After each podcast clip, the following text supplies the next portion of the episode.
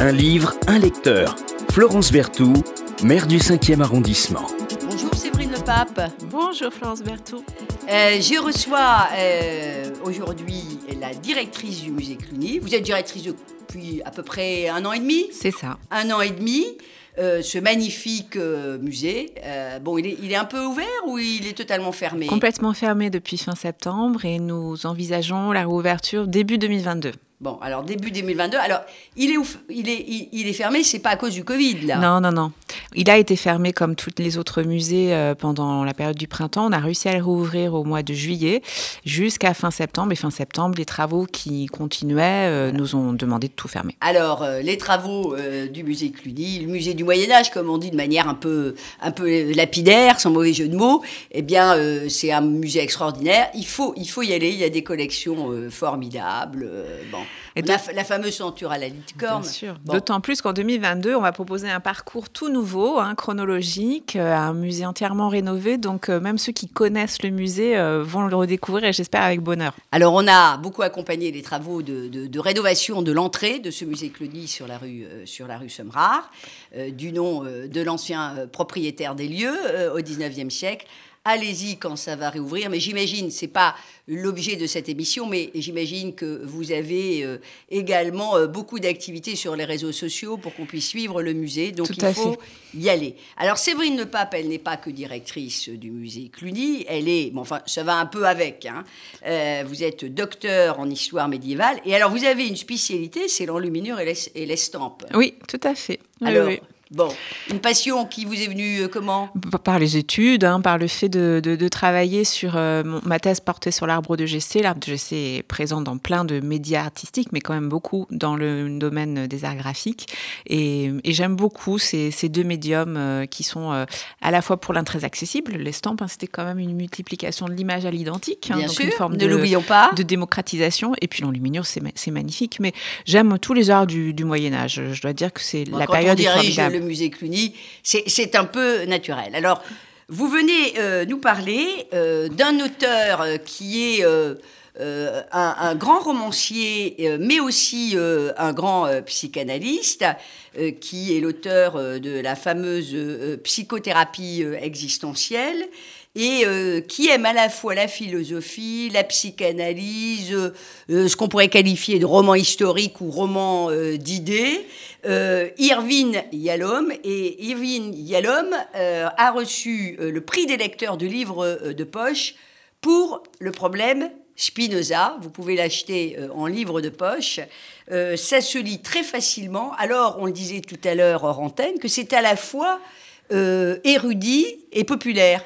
Oui. Vous l'avez découvert comment, Irvine Yalom euh, C'est un ami, euh, un ami architecte qui m'a dit il faut que tu lises Irvine Yalom, il est formidable. Toi qui aimes, parce que j'aime beaucoup euh, les, les, romans historiques, mais pas dans le sens où un peu galvaudé, mais dans le sens où il y a une vraie dimension ajoutée de découverte de l'histoire. Il m'a dit écoute, si tu aimes ce, ce type-là d'ouvrage, Irvine Yalom est formidable. Et en plus, c'est un grand humaniste, ça va forcément te plaire. Alors, Irvine Yalom, il s'est fait découvrir beaucoup pour euh, Nietzsche a pleuré, je m'en souviens. très beau livre. Euh, le jardin euh, des, des piqûres, Mensonge sur le divan, Schopenhauer. Bon, et là, c'est Spinoza.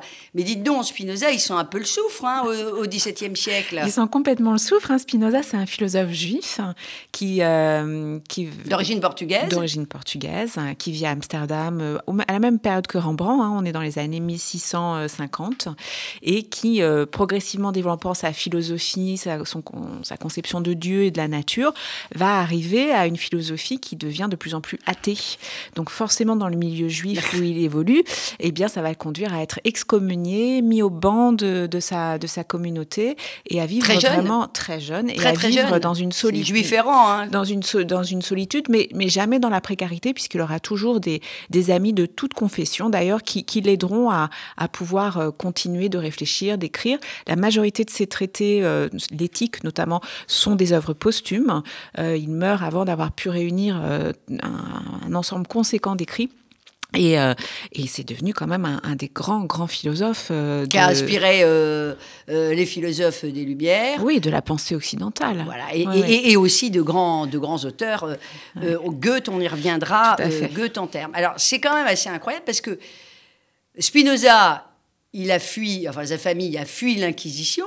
Euh, et puis il se retrouve finalement victime d'une autre forme d'inquisition qui est la mise au banc des, par, par la communauté, par la communauté juive. Et Erwin Yalom, qui est aussi, qui a un côté un petit peu facétieux, il joue de ce, ce, paradoxe et il va s'intéresser euh, à la fameuse, euh, alors vous allez peut-être nous dire la part de vérité et puis la part de roman, euh, il y a beaucoup de parts de roman, mais il va s'intéresser à Rosenberg. Donc Rosenberg, c'est le fameux théoricien de l'antisémitisme, un des un des euh, tout, tout à fait. D'abord, un euh, haut cadre nazi qui va mmh. être exécuté. Très proche d'Hitler. Tout à fait, qui va être jugé, exécuté euh, lors du procès de Nuremberg, qui a écrit des livres tout à fait nauséabonds hein, sur la supériorité de la race aryenne, le fait que les juifs doivent être exterminés, etc. etc. Euh, et, euh, et, en fait, Irving Yalom imagine un destin croisé hein, euh, entre les deux. on suit la biographie de Spinoza d'un côté, on suit la biographie de Rosenberg de l'autre, et le point convergent, c'est le fait que, sans doute, nous dit Yalom, et c'est sans doute vrai, Rosenberg avait une fascination pour Spinoza.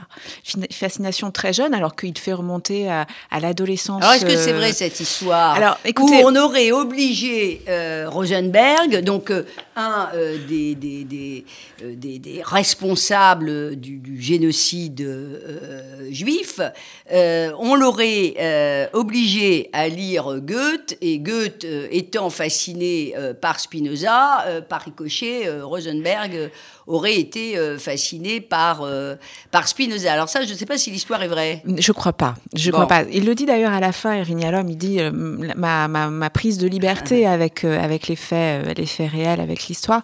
Il dit en revanche qu'il a découvert le lien entre Rosenberg et Spinoza en allant à Rindsburg, qui est donc euh, le lieu où on a fait un musée Spinoza, puisque Spinoza a fini sa vie là-bas. Il y avait sa bibliothèque. Et en fait, il comprend qu'il euh, y a eu un intérêt des nazis pour cette bibliothèque, puisque Rosenberg, comme vous l'avez dit, euh, est aussi un des, un des piliers de la confiscation des biens juifs, hein, mmh. aussi bien on va dire des tableaux, mais des bibliothèques. Et, il dépêche. Et, un des nazis qui était euh, euh, le plus pro-auto-da-fé de, tout, de tous les livres. Tout à fait. Et il dépêche une, une de ses escouades, hein, pour, et on ne sait pas s'il y va physiquement, mais Irving Yalom imagine qu'il y va physiquement, euh, pour confisquer la bibliothèque de Spinoza. Et quand euh, Irving Yalom se dit mais, mais pourquoi? Pourquoi la bibliothèque de Spinoza? Qu'est-ce qui pouvait bien intéresser euh, euh, les nazis là-dedans? Est-ce qu'il y avait des livres particulièrement précieux? Les, gens du, musée ils disent non, mais en fait, on, dans le rapport, on voit qu'en fait, ils, ils, disent que confisquer cette bibliothèque leur permettra de résoudre le problème Spinoza. Et à partir de ce problème, de cette... Bah, évidemment, ça c'est tout le talent, le génie d'Irving Yalom, il imagine évidemment euh, une histoire croisée à trois siècles de distance entre euh, Spinoza et puis euh, évidemment un des théoriciens de l'extermination du peuple juif. C'est, ça se lit très, très facilement. il faut vraiment le lire si vous ne connaissez pas. Découvrez le problème Spinoza. vous en lirez d'autres derrière.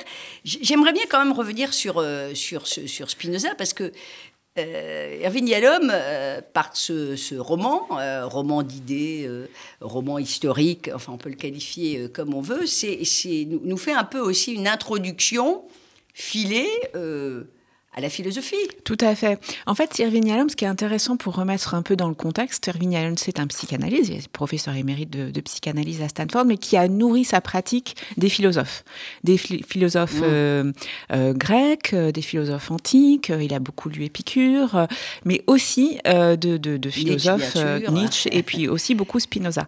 Et, et, en fait, dans ce livre, à la fois, c'est une, c'est une possibilité pour lui d'expliquer en quoi Spinoza est important mmh. pour la pensée occidentale et aussi la, la, psychanalyse. Mais euh, ce qui l'intéresse aussi, c'est de, d'une certaine manière, de. En fait, il n'est question que de, psychanalyse dans cet ouvrage, et c'est ça qui est formidable. C'est-à-dire que tous les grands romanciers sont des psychanalystes. Non, mais là, ce qui est, par ce qui est formidable, c'est qu'en fait, en, en, travaillant sur les deux personnages de manière parallèle, il leur fait faire des psychanalyses chacun. Donc, Rosenberg très vite. Euh, euh, montre une, forme de sympathie et de confiance par rapport à un, psychiatre complètement fictif qui s'appelle euh, Friedrich Pfister. Et ce Friedrich Pfister va aider autant qu'il le peut Rosenberg à essayer de d'aller euh, de, de, de, soigner une, forme de. Alors on va pas tout dire hein, parce qu'il faut aller lire. Hein. Non non mais une forme une forme de de, de, de déracinement, de, de, manque de confiance, de, de, manque d'amour d'une certaine manière. Et de l'autre côté, euh, Spinoza va trouver dans un, un jeune juif qui va finir euh, l'interlocuteur euh, intellectuel solide qui va lui permettre d'affiner sa philosophie. Et ça se lit en mhm. dialogue. C'est pour ça que c'est d'ailleurs très facile à lire. C'est très facile. Ce, sont des, ce sont, des, dialogues. Et, en même temps, on nous décrit, euh, évidemment, il y a plein de références historiques, mais alors l'environnement, Amsterdam du, du XVIIe siècle, siècle évidemment. Alors, il y, a, y a Rembrandt, il y a Vermeer, enfin, tout ça. Euh, euh, mais enfin, c'est un peu comme si c'était nos voisins. Et puis, il y a évidemment cette période euh, noire du, nazisme.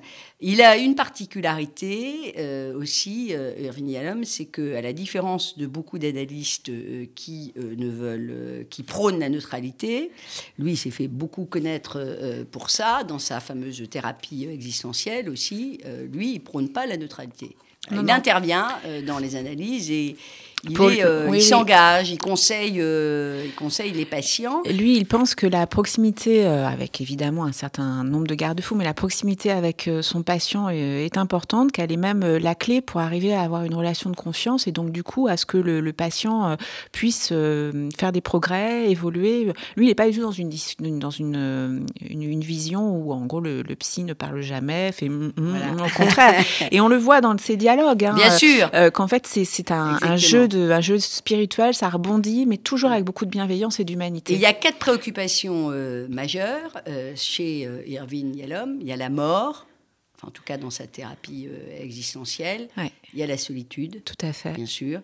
Il y a le sens de la vie, je donne un peu ça dans le, dans le désordre. Et puis, il y a la liberté. la liberté, c'est quand même une thématique qui est très implicite chez, chez Spinoza. Tout à fait. Bien tout sûr, à fait. Hein, il remet en cause ce, Dieu euh, judéo-chrétien transcendant au monde. Alors évidemment, euh, tout le monde n'est pas d'accord avec cette vision-là, mais d'une certaine manière, on peut le considérer comme euh, le père fondateur de cette notion d'athéisme, et donc la porte, même si ça ne doit pas être confondu euh, à la laïcité. Oui, oui, oui, oui, tout en étant euh, d'une grande tolérance. Hein, euh, ce, jeune garçon qui finit par devenir rabbin, pour lui, c'est une réconciliation entre cette communauté juive dont il a jamais fait le deuil et puis ses aspirations, euh, ses aspirations à une philosophie et, pourquoi pas à une croyance, mais qui soit une croyance euh, libre, mm. qui soit une croyance qui n'est pas sous le joug de superstition, mais qui laisse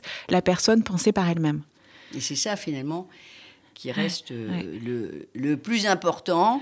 Et c'est euh, évidemment un des grands enjeux euh, de l'éducation euh, des, des, des, jeunes générations. Tout à fait. Et c'est bien cela dont on manque le plus dans nos sociétés, notamment avec ces réseaux sociaux qui nous inondent de banalités et d'anathèmes et nous évitent ou nous empêchent de penser par nous-mêmes. Vous nous lisez un petit, un petit passage pour... Ah un peu qu'on perçoive euh, le style, la singularité. Euh, euh, les auditeurs vont voir, il y, a, un rythme soutenu, il y a beaucoup de dialogue et aussi beaucoup d'érudition.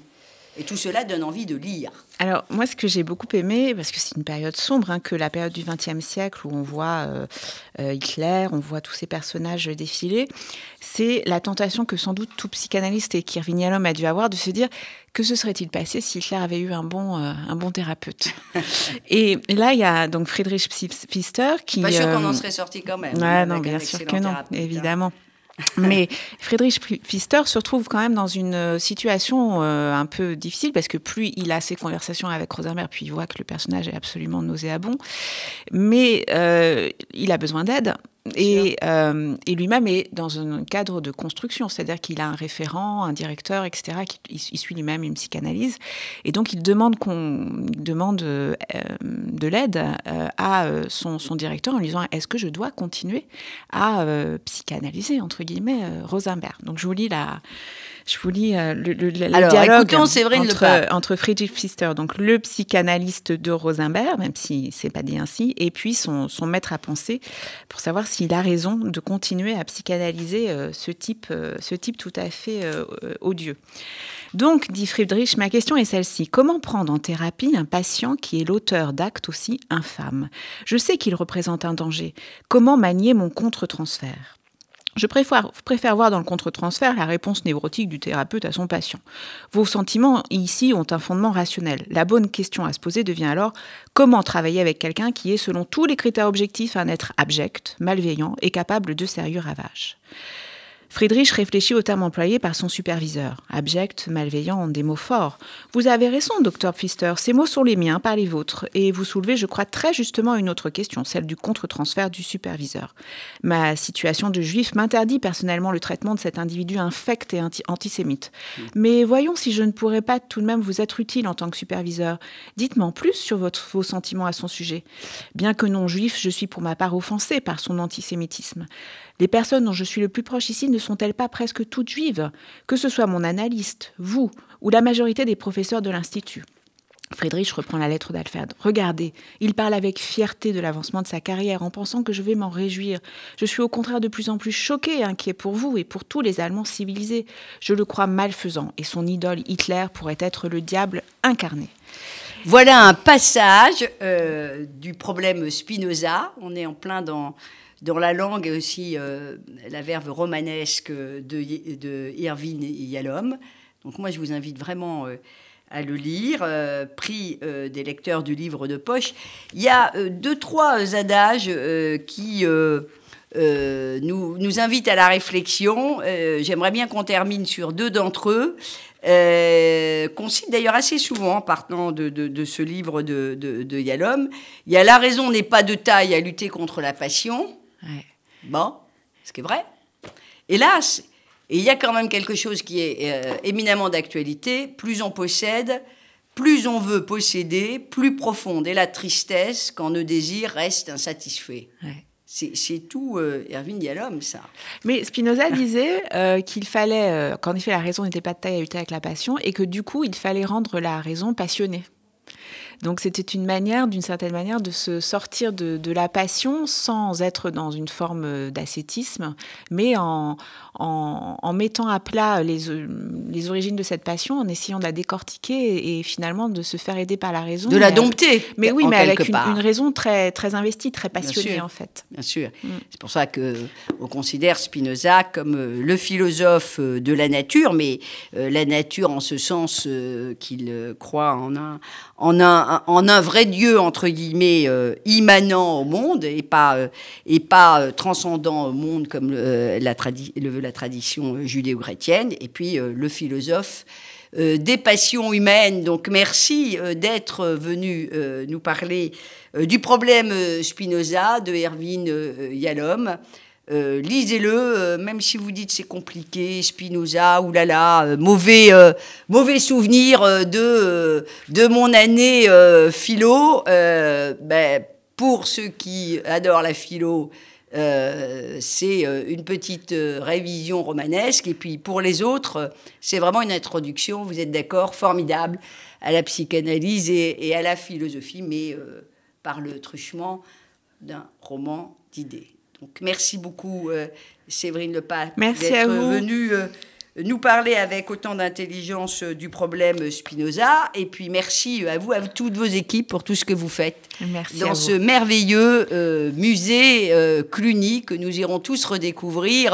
il va falloir attendre quand même une bonne année. On vous, on vous attend, on sera ravis de, de, redécouvrir notre public et puis surtout on sera ravis de, de lui présenter le fruit de, plusieurs années de, travail. Bon, il faudra nous, nous, nous, nous organiser une visite guidée mhm pour tous ceux qui le veulent dans l'arrondissement. Merci. bien entendu. Au revoir.